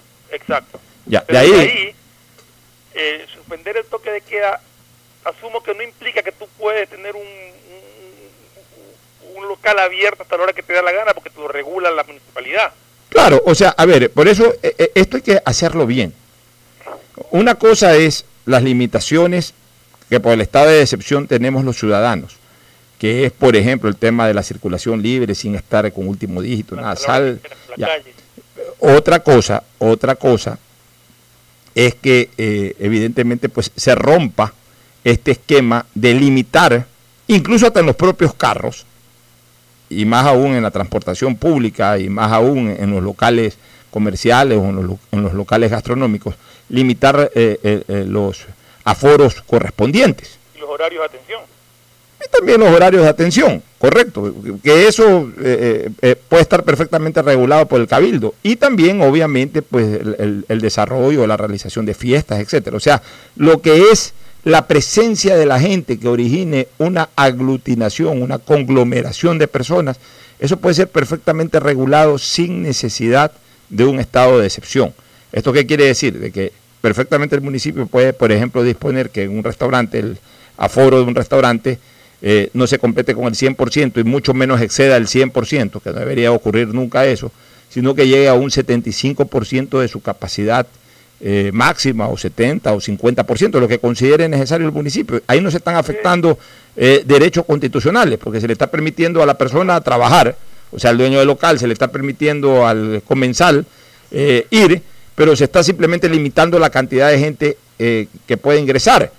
Este, asimismo en un carro, o sea, ya de aquí en adelante puedes andar a las 3 de la mañana en, en tu carro, si es que te da la gana, puedes andar solo o hasta con cuatro personas en un carro estándar que permita cuatro personas, no pueden ir 10 personas en un carro, porque además, de hecho, de hecho la propia ley lo impide. Eh, o sea, en en un carro donde pueden entrar cuatro o cinco personas, no, tienen por qué ir eh, siete u ocho, eso, eso incluso es una infracción de tránsito. Lo que sí tiene que aclararse, Pocho, también es eh, porque de hecho la gente sigue teniendo matrimonio, por ejemplo, o sigue asistiendo a, dado a, a, a un sepelio. Entonces, ¿cuál es la cantidad de personas? Pues si alguien se quiere casar ya ha pasado el estado de excepción, di tú el- el- a fines de- de- del mes de septiembre, quiere contraer matrimonio, ¿hasta cuántas personas puede invitar? O sea, ¿cuál es el aforo que se da? Es de acuerdo a la capacidad del local que alquila, o sea, aclarar exactamente Lo que pasa, lo que pasa que, un sepelio, a ver, lo que, cuántas personas pueden asistir a un sepelio. Ya, pero a ver, Fernando, pero es que ahí el- el- la óptica es distinta. Porque mira, o sea, tú puedes hacerlo alquilando los tres salones del Hilton y de repente haces un matrimonio eh, uniendo los tres salones del Hilton, que, normal, que normalmente te permitiría tener 1.500 personas, y tú dices, ok, eh, se pueden hacer ahora matrimonios hasta con el 50% de la capacidad, que son 700 personas, pero, pero no puedes evitar la aglomeración, porque igual en una esquina se te reúnen 15 personas a conversar. O sea, sí, sí me entiendes. Entonces, la idea es esa, justamente, de que no hayan las aglomeraciones y, y no necesariamente vinculadas, no necesariamente vinculadas eh, a la cantidad de personas que puedan entrar en un sitio, porque es, disti- es distinto un cine. O sea, un cine tú dices, ok, entra el 50% de la capacidad del cine, cada quien está en su silla, pones, eh, eh, habilitas una silla, inhabilitas la de al lado, habilitas la siguiente y entonces dejas un espacio entre dos sillas, perfecto. Ocupas, perdón. me refiero que, que- que si una persona quiere contraer matrimonio, está en todo su derecho de, de contraer matrimonio y de querer tener invitados. Claro. ¿cómo se va a manejar? Que se, que se estipule claramente cómo se maneja, cuál es el Perfecto, se podría decir, ok, que pueda tener el matrimonio en donde no puedan asistir a una iglesia más de 70 personas y a un, a un sitio eh, a- y a un sitio en donde normalmente pueden entrar 500 que no puedan superar de 100. Exacto, una cosa así que, pero que quede bien regulado. que quede regulado, igual en un sepelio, igual en un velorio, o sea, eh, que de alguna u otra manera se estipule en el sentido de que las personas pueden recuperar una serie de derechos que fueron limitados en el estado de excepción y que ahora van a ser recuperados, pero eso tampoco conlleva al desorden, es decir, ahora sí vamos a hacer lo que nos da la gana. Eh, el derecho a la educación, sí, hay el derecho a la educación, no se está privando el derecho a la educación, se está permitiendo que la educación se mantenga a través de teleeducación. Pero a lo mejor no es conveniente, de acuerdo a las autoridades locales, que todavía las clases se den presencialmente. Pues bueno, eso hay que respetarlo. Eso hay que respetarlo. Más bien hay que buscar fórmulas y debatir, como yo dije hace un par de días atrás, cómo poder compensar el próximo año lo que de alguna manera se ha perdido en cuanto a calidad educativa este año por la ausencia presencial o por la ausencia, sí, la ausencia presencial, o sea, la, la, la- la- falta de eh, presencia de los estudiantes en, las propias, en los propios planteles educativos, ver cómo se lo compensa el próximo año. Yo he hecho un planteamiento aquí que los cuatro primeros meses sean de una especie de cursos de nivelación intensivo para eh, concentrar lo más importante del año lectivo actual, concentrarnos en los primeros cuatro meses del próximo año. Obviamente se suspenden las vacaciones desde enero, desde enero comienzan clases ya ininterrumpidas a nivel presencial, porque se supone que ya en enero ya estamos libres de esto. Y de ahí ya de mayo en adelante se continúa con el periodo lectivo 2021, porque sí hay un hueco académico que, que a mi criterio sí queda con esta ausencia, con esta no presencia de estudiantes en los planteles educativos. Hoy no se puede hacer otra cosa, pero en enero, cuando esto ya esté solucionado, sí se puede hacer una especie de curso de nivelación para que todos los estudiantes eh, puedan desarrollar ese curso de nivelación, en donde ya se le va a, en- a enseñar a, los niños o, a los adolescentes, a a los estudiantes, se le va a concentrar lo más importante de lo que fue el año lectivo actual. Ya obviamente hay que, hay que reducir en cuatro meses eh, lo más importante de lo que normalmente te enseñan en nueve meses. Esa puede ser una, una, una propuesta, una alternativa, pero vamos a ver qué dicen en todo caso también ahí las autoridades educativas. Nos vamos a la, a la recomendación comercial y retornamos de inmediato con el segmento deportivo. ¿Tú querías decir algo? Sí, que lo importante es que la ciudadanía entienda, comprenda que estas libertades de circulación y de, de- de la, de la eliminación del toque de queda no significa un libertinaje para volver a amontonarse, ni mucho menos. Esas regulaciones las tiene el municipio de poder determinar el aforo de cada sitio y todo, y hay que respetarlas. Así es. Estar libremente por, las- por el país, sí. Que no haya toque de queda, es decir, movilizarse a la hora que uno quiera, también.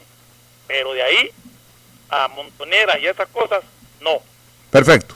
Muy bien, nos vamos a la pausa, retornamos. Auspician este programa. Aceites y lubricantes Gulf, el aceite de mayor tecnología en el mercado. Acaricia el motor de tu vehículo para que funcione como un verdadero Fórmula 1 con aceites y lubricantes Gulf. El BIES te presenta una nueva manera de buscar tu casa o departamento propio cómodamente en el lugar donde estés. A través de Proyectate TV, un espacio donde se conocerán los mejores proyectos inmobiliarios del país con información detallada para tomar la decisión de tener tu casa propia. Puedes precalificarte para el préstamo hipotecario a través de la web de Proyectate. Este programa se emitirá todos los sábados y domingos a las 8 y 30 por TC Mi Canal. Proyectate TV, la nueva fórmula para conseguir y lograr el sueño de tu vida. ¿Quieres estudiar, tener flexibilidad horaria y escoger tu futuro? En la Universidad Católica Santiago de Guayaquil trabajamos para el progreso en educación, ofreciendo cada día la mejor calidad y para ello estamos a un clic de distancia. Escoge la carrera de tu vocación. Puede ser marketing, administración de empresas, emprendimiento e innovación social, turismo, contabilidad y auditoría, trabajo social y también derecho. Consulta en nuestra página web mayor información y esquemas de admisión. Universidad Católica Santiago de Guayaquil, formando siempre líderes. CNT te trae los mejores paquetes prepago de 1 a 6 dólares. Recibe Facebook, WhatsApp y muchos gigas adicionales para que no pares de navegar. CNT, conectémonos más. Necesitas abrir una cuenta de ahorros pero no tienes tiempo para hacerlo. Con la APP Onboard Banco del Pacífico puedes abrir una cuenta de ahorros sin moverte del lugar en donde estés, en pocos minutos desde tu celular. Hazlo ahora mismo y verás lo rápido y seguro que es. Descárgala en App Store o Google Play. Banco del Pacífico, innovando desde 1972. Solo en Claro puedes comprar gran variedad de celulares con garantía a precios más bajos. Lleva tu nuevo smartphone a precio de contado y lo entregamos en la puerta de tu casa. No te quedes sin tu celular nuevo. Llama ahora sin costo al asterisco 611 opción 8 y compara nuestros precios. Por ti, más conectados con Claro. Estamos en la hora del pocho. En la hora del pocho presentamos Deportes, Deportes.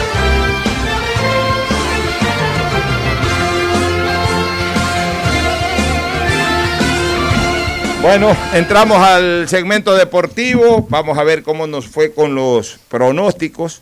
Vamos a ver eh, quién eh, resultó mejor, préstame la plumita, quién resultó mejor en cuanto al pronóstico entre Ferfloma, Mauricio Zambrano y quién habla. Primero el saludo de Mauricio Zambrano. ¿Qué tal? ¿Cómo están? Buen día con todos, ¿cómo están? Muy buenos días. Ya estamos listos para revisar lo que son los pronósticos, la tabla y, la, y las próximas fechas que están a, a jugarse el día de mañana también. Vamos a analizar, después entramos al detalle de cómo jugó Barcelona, cómo jugó Sí. Melé, cómo jugó el City. Primero con los pronósticos. Cuenca Orense, ¿cómo quedaron el día martes? Eh, ganó, eh, eh, perdón, empataron, 2 a 2. Ya. Empataron 2 a 2. Pocho fue por el Cuenca, fracasó. Ferfloma, empate, acertó. Mauricio por el Cuenca, fracasó. Macará, técnico universitario. 0-0. Fracasamos los tres. Que, a ver, fracasamos Pocho y Ferfloma. Usted acertó, usted fue al empate. Independiente Aucas. Independiente Aucas quedaron 1 a 1. Aquí acerté yo en cambio que fue al empate. Fracasaron Ferfloma y Mauricio, que apostaron por Independiente. Liga de Quito Delfín. Liga de Quito. Bueno, aquí 1 a acertamos 0 los ganó tres. Liga. Usted- o sea, al término del martes, eh, quien habla con dos aciertos, Ferfloma con dos aciertos y usted, Mauricio, con dos aciertos. Sí, La sí. fecha de ayer era decisiva Un para ver a quién le iba mejor. Muchurruna Católica. Ganó Universidad Católica 2 a 1. Ya, yo fui por Católica, acerté, Ferfloma fue por el empate, fracasó y Mauricio fue por Universidad Católica, también acertó. O sea, vamos usted y yo de punteros, atrás viene. Ferfloma.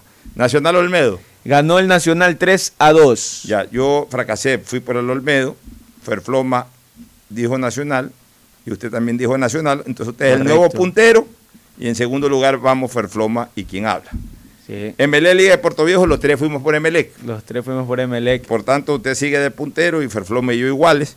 Y Y, ahí City el Barcelona, el único que acertó fue Ferfloma, que fue por el City, por llevarle la contraria a Barcelona. Yo no confié mucho en Barcelona para este partido, puse empate, si no se comía el penal, el Team Angulo Sí, a lo mejor acertaba. acertaba, pero fracasé. Y usted fue por Barcelona y también fracasó. Por tanto, hay empate en...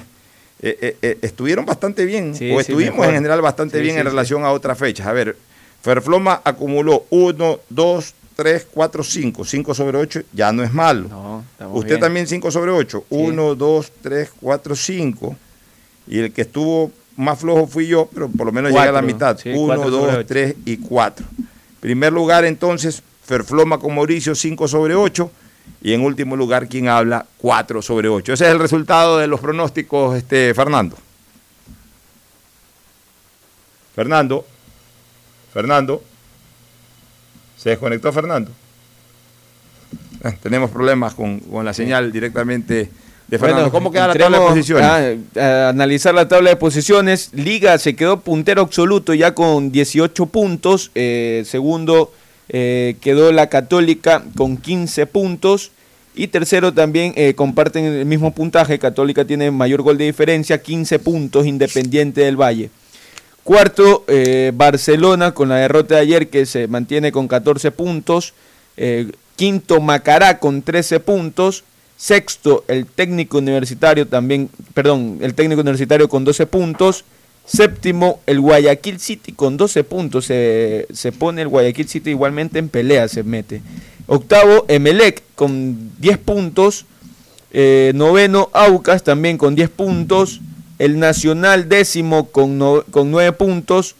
Un décimo el Delfín con 8. Liga de Puerto Viejo duodécimo con 8.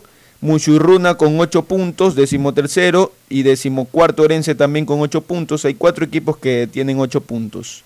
Y decimoquinto el Olmedo con 7 y el Cuenca que se mantiene en última posición con 6 puntos. Muy bien, retomamos ya con Fernando. Fernando, te decía que estuviste bastante bien en los pronósticos, ganaste la, la serie o la jornada, la ganaste junto con Mauricio, ambos con 5 sobre 8. Yo quedé en el tercer puesto con 4 sobre 8. Fernando. Mejoramos, mejoramos en relación a otra Sí, fecha. mira que yo que fui el último, igual hice por lo menos la mitad, ustedes superaron la mitad. Pero a ver si en algún momento ya llegamos a un 7 sobre 8. pues tenemos que- Eh, Pocho creo que me parece que mantiene esa racha de 7 sobre 8 fue, ¿verdad? Yo una vez hice Sí, 7 sobre, siete 8. sobre ocho. Nadie ha hecho, de- en tres años que llevamos esto, nadie ha hecho, en esa época El no eran, siete- eran ¿cuántos seis, eran? no, no dos, dos equipos eran. Ah, 12 eran los de dos equipos. Ocho. Nadie ha hecho completo. No, nadie ha acertado completo hasta ahora. Completo no, me parece que una vez Pochito estuvo una fecha nomás. En algún acertar. momento eran seis partidos por jornada. Exactamente. Nunca hicimos 6 sobre 6. Y después, desde que comenzaron a hacer 16, nunca hemos hecho. De ahí vino ocho sobre- 14, de ahí me 14 parece. nunca hicimos. Ajá. Entonces, nosotros comenzamos a hacer esto con 14. Con 14, ajá. Nunca hicimos 7 sobre 7. Y ahora tampoco hasta el momento hemos hecho 8 sobre 8. Pero una vez yo llegué a 7 sobre 8. Sí, sí. Pero bueno, bastante bien. Nos vamos a la pausa Y analizamos los retornamos con partidos. el análisis ya de los partidos. El siguiente es un espacio publicitario apto para todo público. El BIES presenta una nueva manera de buscar tu casa o departamento propio cómodamente donde estés. Proyectate TV, un espacio donde se conocerán los mejores proyectos inmobiliarios del país, con información detallada para tomar la decisión de tener tu casa propia. Precalifica para el préstamo hipotecario a través de la web de Proyectate y otras facilidades que tienes como afiliado en el BIES. Proyectate a cumplir tu sueño de tener casa propia con el BIES. Proyectate TV, sábados y domingos a las 8 y 30 de la mañana por TC Mi Canal. ¿Qué más, mis brosters? Somos Giga y Minuto. Habla bien, esos manes de CNT saben. Pero de Leif. Y con sus paquetes prepago de 1 a 6 dólares, recibes 2 gigas en redes sociales. Y muchos megas adicionales para navegar. Sí cachaste, ¿no? Pero more than you. CNT, conectémonos más. Más información en www.cnt.com.es. Detrás de cada profesional hay una gran historia. Aprende, experimenta y crea la tuya. Estudia a distancia en la Universidad Católica Santiago de Guayaquil. Contamos con las carreras de marketing, administración de empresa, emprendimiento e innovación social, turismo, contabilidad y auditoría, trabajo social y derecho. Sistema de educación a distancia de la Universidad Católica Santiago de Guayaquil, formando líderes siempre. Algo cambió y se siente. De a poco nos vamos reactivando, a pasos cortos pero seguros, sintiendo que podemos volver a una nueva realidad. Para recibirte con la misma calidez de siempre, el Aeropuerto Internacional José Joaquín de Olmedo abre nuevamente las puertas de Guayaquil, reiniciando las operaciones de los vuelos comerciales con 30% de sus frecuencias habituales y cumpliendo un estricto protocolo de bioseguridad aprobado por el COE Nacional. Autoridad Aeroportuaria, en coordinación con la Alcaldía, te recuerdan que a Guayaquil la levantamos juntos. En Claro, sabemos que necesitas un celular nuevo para estudiar, trabajar y compartir. Por ti bajamos nuestros precios para que te sea más fácil comprarlo. Págalo ahora y llévate un nuevo Samsung Note 10 Lite, un Samsung S10 o un Samsung A70 y te apoyamos con el envío a domicilio gratis. Conectados, avanzamos. Seamos responsables con los héroes de nuestras calles. En esta emergencia sanitaria, recuerda desechar las mascarillas y guantes en una funda separada de la basura común. Protégela con otra funda y cuando la saques, rocía cloro sobre ellas. Tampoco deseches objetos contaminados en las calles y si son de gran volumen, llévalos a los centros de acopio autorizados. Encuentra las direcciones en www.puertolimpio.com. Puerto Limpio, juntos por Guayaquil. Es normal que otros te quieran vender carne y hueso. Ok, ese es un negocio. Pero, ¿qué pasaría si pudieras elegir solo carne? El negocio sería para ti. Hispana te da justo lo que necesitas para tu carro. Puedes elegir cobertura en daños solo para ti, para ellos o full cobertura para todos. Eligiendo lo justo con esta póliza electrónica, ahorras tiempo y más dinero. Seguro justo de Hispana. Un precio especial para ti. Esto no ha pasado. No se confíen. Hay muchas personas que ya se están reuniendo y no respetan el distanciamiento. Es muy duro afrontar la pérdida de alguien que aman. Yo aún no la supero. No te confíes. La pandemia aún no termina. Manos, mascarilla, distancia. Conoce las medidas de seguridad y los puntos de atención en caso de contagio en www.guayaquilviva.com. Alcaldía de Guayaquil. ¿Qué más, mi Harrison Ford? ¿Y vos? ¿Ya te cambiaste a CNT? ¡Vivo, vivo! Compra tu chip CNT prepago, que incluye más de 3 gigas para que navegues por 7 días y sigas vacilando tu patín en todas tus redes. CNT, conectémonos más. Más información en www.cnt.com.es. El BIES presenta una nueva manera de buscar tu casa o departamento propio cómodamente donde estés. Proyectate TV, un espacio donde se conocerán los mejores proyectos inmobiliarios del país, con información detallada para tomar la decisión de tener tu casa propia. Precalifica para el préstamo hipotecario a través de la web de Proyectate y otras facilidades que tienes como afiliado en el BIES. Proyectate a cumplir tu sueño de tener casa propia con el BIES. Proyectate TV, sábados y domingos a las 8 y 30 de la mañana por TC Mi Canal. Llegó el momento de volver a abrir las puertas a la ilusión, de prender las luces a un futuro mejor, de empezar de nuevo. Presentamos Crédito Reactiva de Ecuador, un crédito con fondos del gobierno nacional para micro, pequeños y medianos empresarios al 5% de interés. Recíbelo ahora y empieza a pagar en 6 meses hasta 36 meses plazo. Llegó el momento de reactivar la producción y proteger el empleo. Juntos saldremos adelante. Banco del Pacífico. A Ecuador, lo reactivamos todos. El gobierno de todos. Hay sonidos que es mejor nunca tener que escuchar. Porque cada motor es diferente. Desde hace 104 años, Lubricantes Gulf mantiene la más alta tecnología y calidad en línea de aceites para motores a diésel y gasolina. Está hecho con una fórmula especial para dar excelente protección a todo tipo de motores, evitando el desgaste prematuro de pistones, anillos y árbol de levas, ayudando a mantener limpio el motor y libre de depósitos que se forman por las altas o bajas temperaturas. Dele a su motor lo que se merece. Lubricantes Gulf, la más alta tecnología en lubricación. 104 años preservando la vida de su motor. Lubricantes Gulf. Gulf es más lubricante.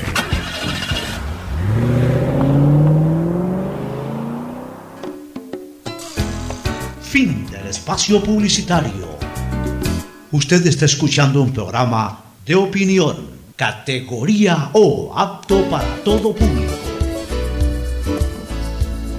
Bueno, retornamos ahora sí rapidito. ¿No te gustó Emelec? Ayer eh, algo conversamos antes de que culmine el partido cuando la cosa iba 1-1, Fernando, y te me quejabas del rendimiento azul, pero me gustaría que también eh, lo hagas público, ¿no?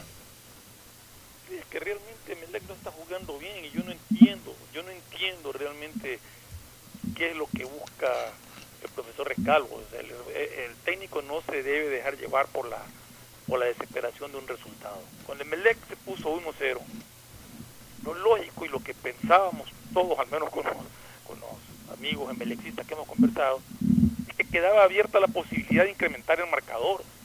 Pero no, se refugió atrás incluso cambió un ofensivo para meter a un defensivo y terminó sufriendo el partido, terminó encerrado, terminó siendo atacado permanentemente por Liga de Puerto Viejo, consiguió el empate y estuvo a punto incluso de anotar un segundo gol.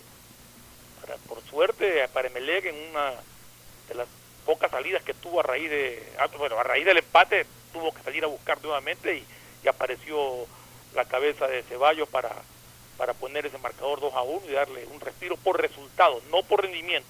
El respiro que, que tiene Meleca es por el resultado positivo, pero no por el rendimiento del equipo. El rendimiento del equipo sigue dejando mucho que desear. Hay momentos en que tú crees que ya como que va a funcionar bien y, vuelve y regresa al mismo planteamiento de un juego lento que no le conviene a Melec. Entonces, eh, yo creo que Rescalvo tiene que, que- que analizar bien que el potencial de su equipo está en, en si bien es cierto tener la tenencia de la pelota, tiene que haber ese pase profundo, ese pase eh, en el momento adecuado al fondo para la- aprovechar la velocidad de sus jugadores. Ayer, eh, De hecho, se dio un par de oportunidades. En una jugada, eh, hubo una jugada que me encantó, que eh, le dio Ceballos, creo que fue, se la pasó a Burbano y Burbano la metió en medio de los defensas para la llegada rapidísima de, de Romario Caicedo, que que se entró para la tuca. para remató al largo, pero reaccionó bien Drer en esa jugada. sí. Pero ese tipo de jugadas son las que uno busca Sí. y, no las aplica mucho en Melec. Y Emelec eh, fue, resultado fue bueno. fue, fue justamente por ese lado fue donde más quiso siempre proponer, por la banda de, de Romario y Burbano. Ayer usted, justamente Fernando, conversaba que a Emelec le cuesta bastante enfrentar a este tipo de equipos cuando llegan un poco a encerrar y tratar de, de buscarle a Emelec, ganarle por contragolpe.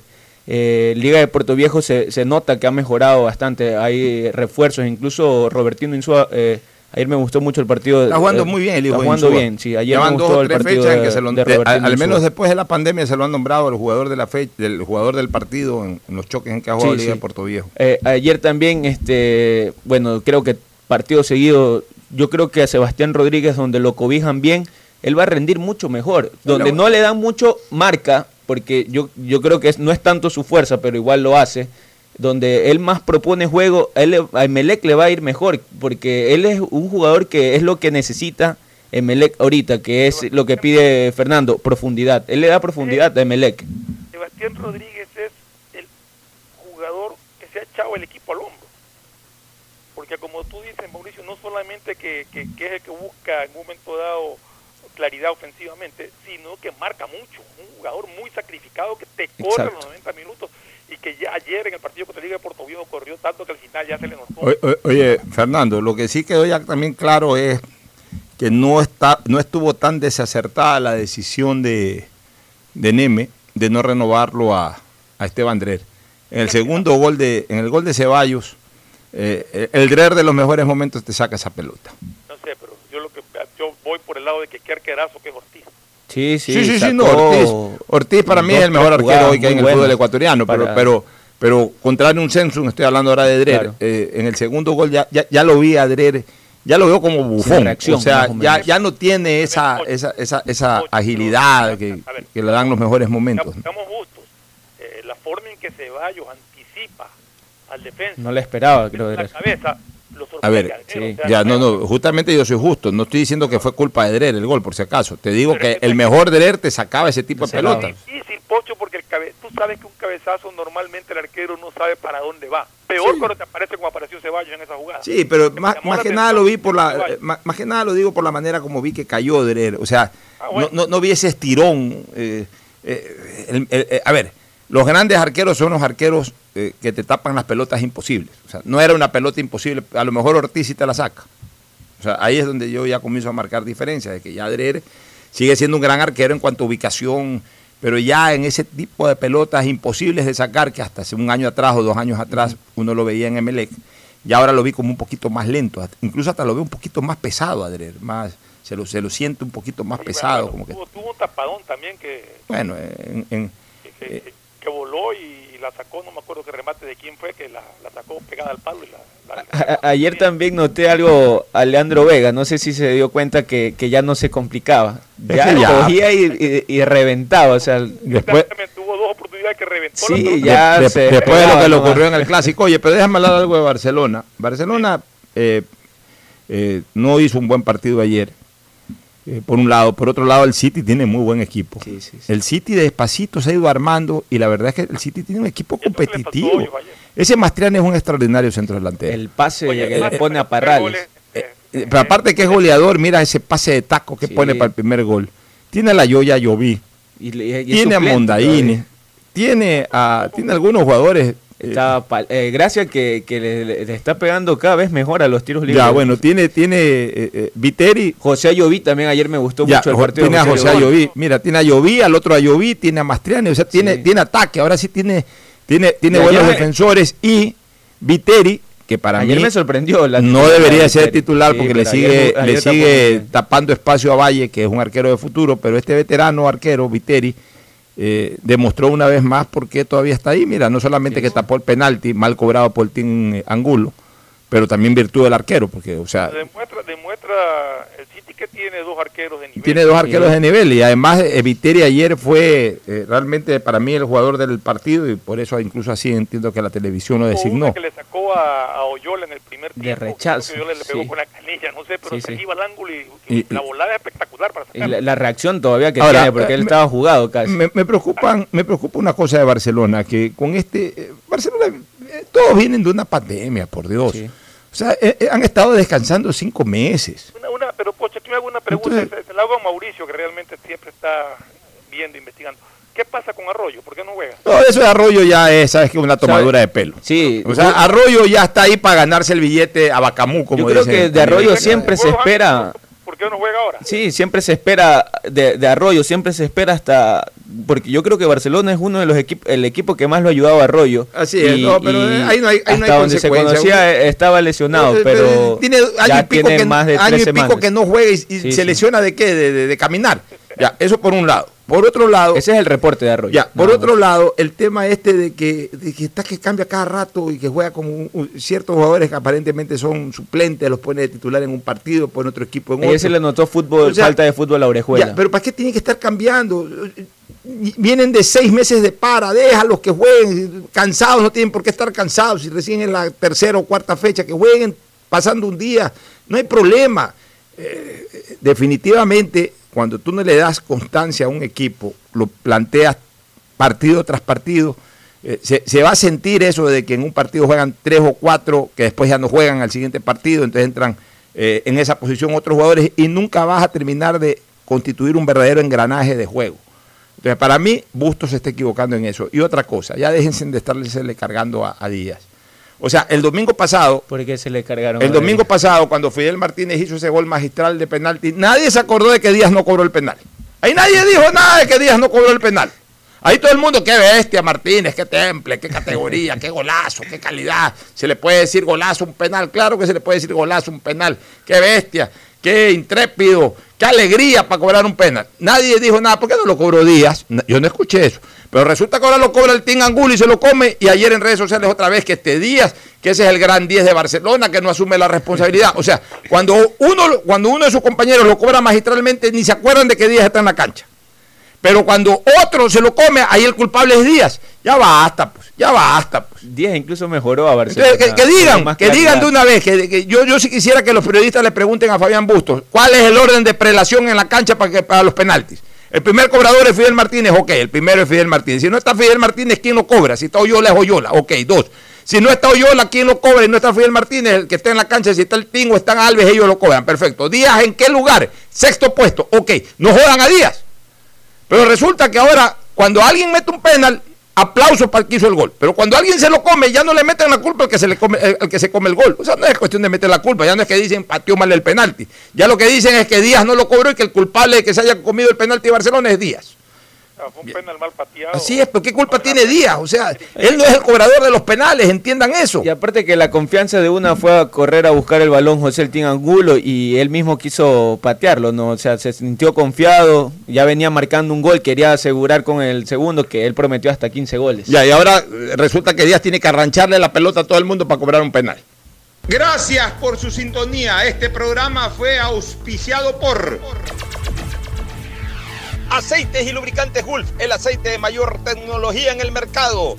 El BIES te presenta una nueva manera de buscar tu casa o departamento propio a través de Proyecta TV, un espacio donde se conocerán los mejores proyectos inmobiliarios del país, sábados y domingos a las 8 y 30 por TC Mi Canal. Con Claro puedes comprar gran variedad de celulares con garantía a precios más bajos. Llama sin costo al asterisco 611 opción 8 y compara nuestros precios por ti más conectados. Universidad Católica Santiago de Guayaquil y su plan de educación a distancia formando siempre líderes. Con la APP Onboard BDP del Banco del Pacífico puedes generar aperturas de cuenta o inversiones. Descárgala en App Store o Google Play. Elige la opción apertura de cuenta o inversiones y sigue los pasos. Banco del Pacífico innovando desde 1972. CNT te trae los mejores paquetes prepago de 1 a 6 dólares. Recibe Facebook, WhatsApp y muchos gigas adicionales para que no pares de navegar. CNT, conectémonos más.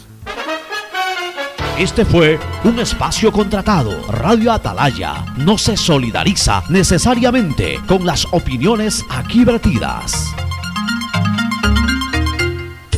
Atalaya, noticias, deportes y opinión. El siguiente es un espacio contratado. Radio Atalaya no se solidariza necesariamente con las opiniones aquí vertidas.